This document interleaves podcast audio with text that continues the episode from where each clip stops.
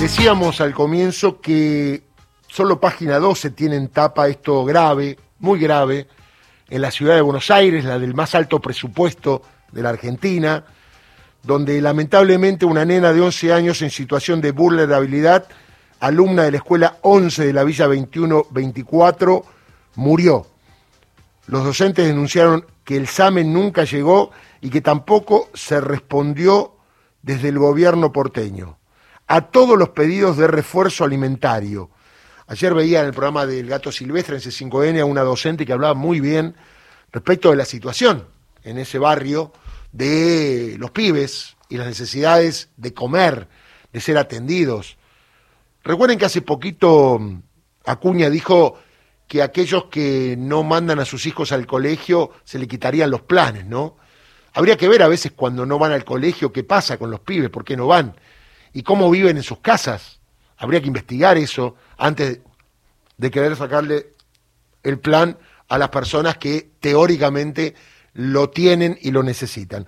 Estamos en contacto con Alejandra Barri, legisladora porteña del Frente de Izquierda. Alejandra, ¿cómo te va? Alejandrina, perdón. Eh, ¿Cómo te va Darío Villarruel, a quien pase lo que pase para todo el país? ¿Qué tal, Darío? ¿Cómo estás? Buenos días. Bueno, eh, ¿te sorprende que eh, en los medios masivos de comunicación, salvo página 12, este tema no salga, no sea importante para un periodista, para un comunicador, que muere una nena en estas circunstancias que habrá que aclarar? No me sorprende, pero me indigna profundamente. Digo, porque eh, hay un límite, ¿no? Para la grieta. Hay un antes y un después. Claro, digo. Hay, hay hechos que, que tienen que marcar. Eh, mira, yo trabajé antes de ser legisladora 20 años en Villa 21-24, en un lugar llamado Casa de los Niños y de los Adolescentes, como operadora social.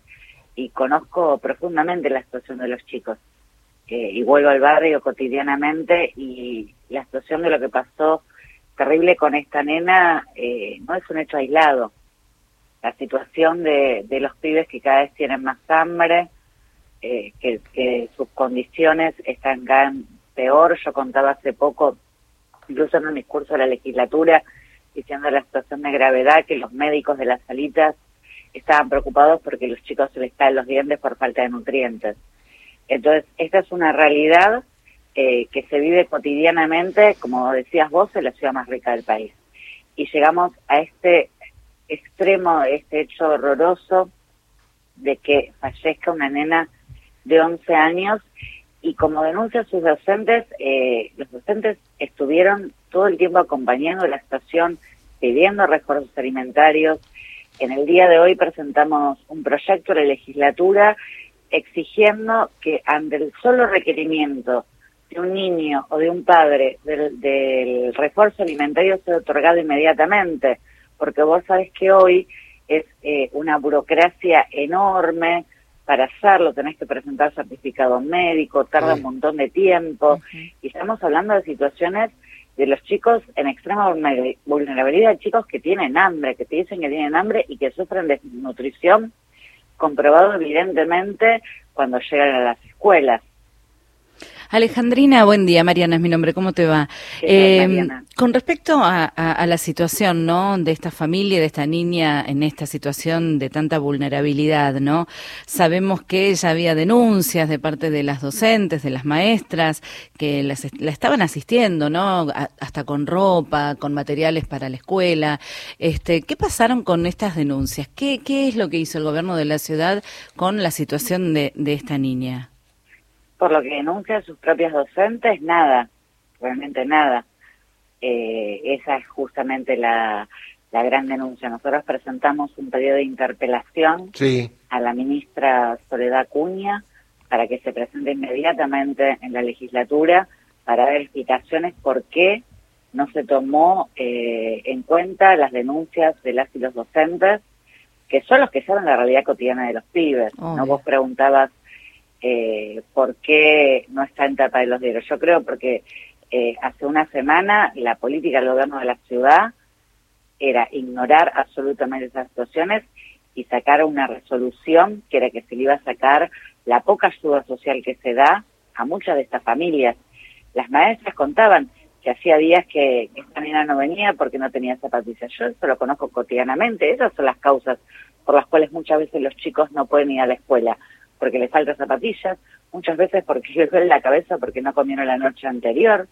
Eh, esas son las causas. Entonces, en vez de eh, pensar qué política para atacar esas causas, qué política social una situación tan dramática, se piensa en una política punitivista. Bueno, y estas son las consecuencias. Estas son las consecuencias terribles. Eh, te diría yo, realmente es una combinación de, dolor y de mucha bronca. Ayer conversaba con mis ex compañeros de trabajo, que muchos siguen trabajando allí, eh, y decíamos eso, ¿no? Esto que yo te decía al principio, podría haber sido cualquiera de nuestros chicos. Tal cual. Entonces, eh, creo que la situación es muy grave. Vos pensá que nosotros con Miriam Bregman presentamos en el año 2020 un amparo que logramos un fallo favorable para que se cambie el sistema eh, de alimentación escolar de las escuelas, que se otorgue una comida que sea de calidad. El gobierno de la ciudad no hace más que incumplirlo, dilatarlo, o sea, no querer aceptarlo. Una cosa que es elemental, o sea, estar discutiendo que los chicos en las escuelas, en una situación cada vez crítica eh, social, tienen que tener una comida de, de calidad. Eh, me, sumo ¿no? a lo que dice Alejandrina. Mi hija va a una escuela pública y la realidad es que las viandas que reciben, además de que muchas las tienen que tirar porque llegan en muy mal estado, con hongos, el tema de los sándwiches, que es puro pan, y una feta traslúcida de un jamón, ponemos, podemos decir, de una especie de, paleta y no mucho más. Depende eh, las viandas que lleguen a distintas escuelas. Pero digo, esto ha bajado muchísimo en este último tiempo. Así es, sí, al revés de lo que le ordena incluso la justicia, porque en este fallo, incluso una de las cosas que decía la jueza, yo participé en las distintas audiencias con el Ministerio de Educación, no solo que no era legal, sino que no respetaba la dignidad de las personas, eh, la comida que se da. Entonces, eh, incluso este proyecto que presentamos hoy, de decir que inmediatamente cuando un niño o una niña solicita un refuerzo calórico, que es lo que no le dieron a esta nena, se tiene que otorgar inmediatamente, no puede tener que pasar, ir, lograr certificado médico, que tarda muchísimo tiempo cuando es una situación de urgencia que el niño le necesita inmediatamente. A ver, te decía, el gobierno de la ciudad habla tanto de la inseguridad, y esto es inseguridad alimentaria, ¿no? Está claro. Eh, pero mm, te quería preguntar y compartirlo con vos, que sos política, que sos militante. Digo, ¿qué le pasa a la sociedad que, más allá de la poca información, no se indigna? Porque cuando yo me enteré, la verdad, me dio bronca, dolor, y dije, che, toda la gente no piensa como pienso yo. Estamos naturalizando este tipo de desgracias que pueden evitarse. Digo, qué sociedad jodida que estamos viviendo, ¿no?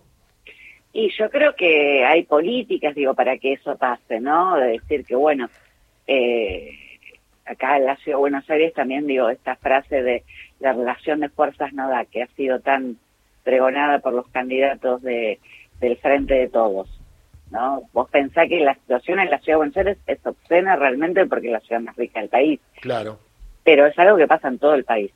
Así como salió el informe de UNICEF hace unos días, eh, que un millón de chicos se tienen que saltear una comida una vez al día eh, y que el discurso es, eh, desde la campaña electoral a esta parte, de que, bueno, no se puede cambiar las cosas. Vos pensás, ¿no?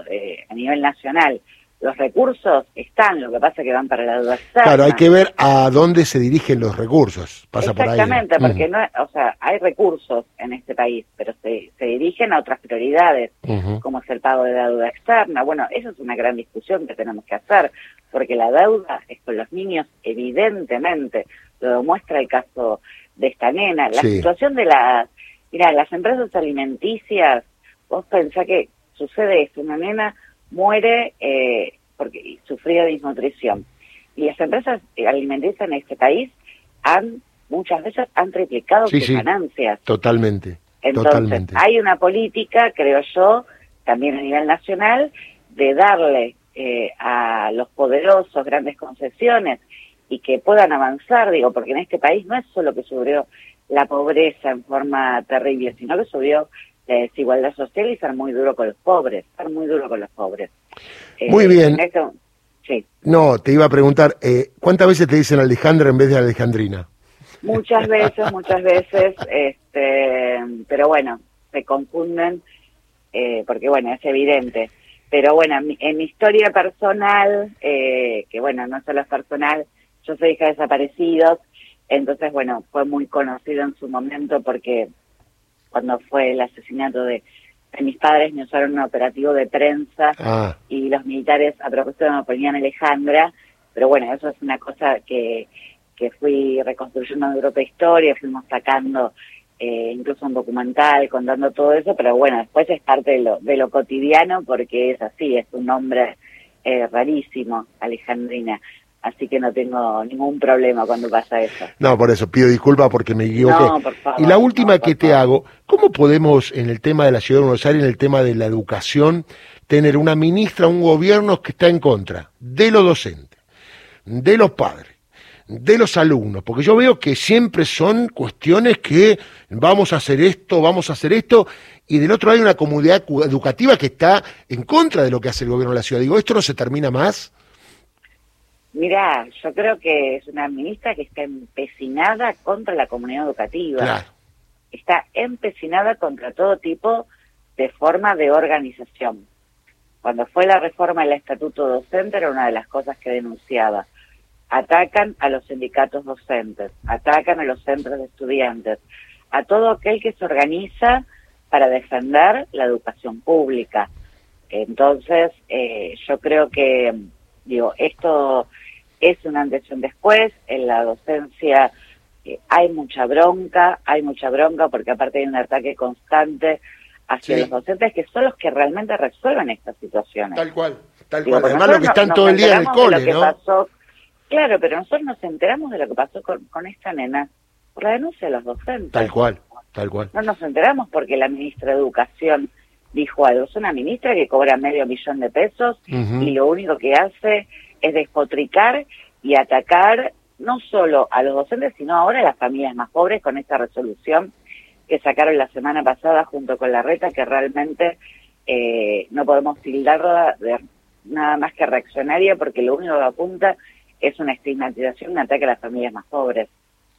Muy bien, Alejandrina, y ni te digo de sacarle los planes a los padres que no manden los chicos al colegio, ¿no? Eso será de eso justamente estoy diciendo, claro. Eh, es una, una aberración realmente, digo, lo que contaba la maestra. Es así, o sea, si un pibe no va a la escuela, eh, la mayoría de las veces tiene que ver con que las condiciones sociales no se lo permiten. Totalmente. Alejandrina, te mando un abrazo grande y volveremos a hablar, dale. Bueno, muchas, muchas gracias a ustedes. Alejandrina Barri, legisladora porteña del Frente de Izquierda. Yo nunca voy a entender esto de que en la ciudad de Buenos Aires el Ministerio de Educación esté en contra de la comunidad educativa. Siempre pasó, no lo puedo creer.